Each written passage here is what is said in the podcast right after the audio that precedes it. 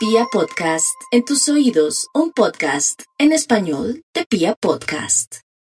Un saludo cariñoso para todos nuestros oyentes en los días de Navidad. Una semana pródiga llena de luz y de energías radiantes. Quería recordarles que este sábado precedente la luna se opuso al sol y se produjo la luna llena. Y venimos de ese día que aún nosotros si estamos atentos podemos apreciar que la luna está todavía con su disco casi completo. Y el día de mañana tenemos el solsticio, solsticio de invierno para el hemisferio norte de verano para el hemisferio sur, pero lo cierto es que son dos sucesos relacionados con el sol, y el sol ha simbolizado desde la más remota antigüedad la claridad, la visión diáfana, la certeza del camino, Así que son días perfectos para soltar las amarras de todo aquello que en su seno lleva la oscuridad. Y la oscuridad es el pasado y el futuro. La oscuridad es el temor, el miedo, la inseguridad, el resentimiento, el dolor por lo que me hicieron, por lo que me dijeron, por lo que pasó, la intranquilidad por lo que pueda llegar a suceder.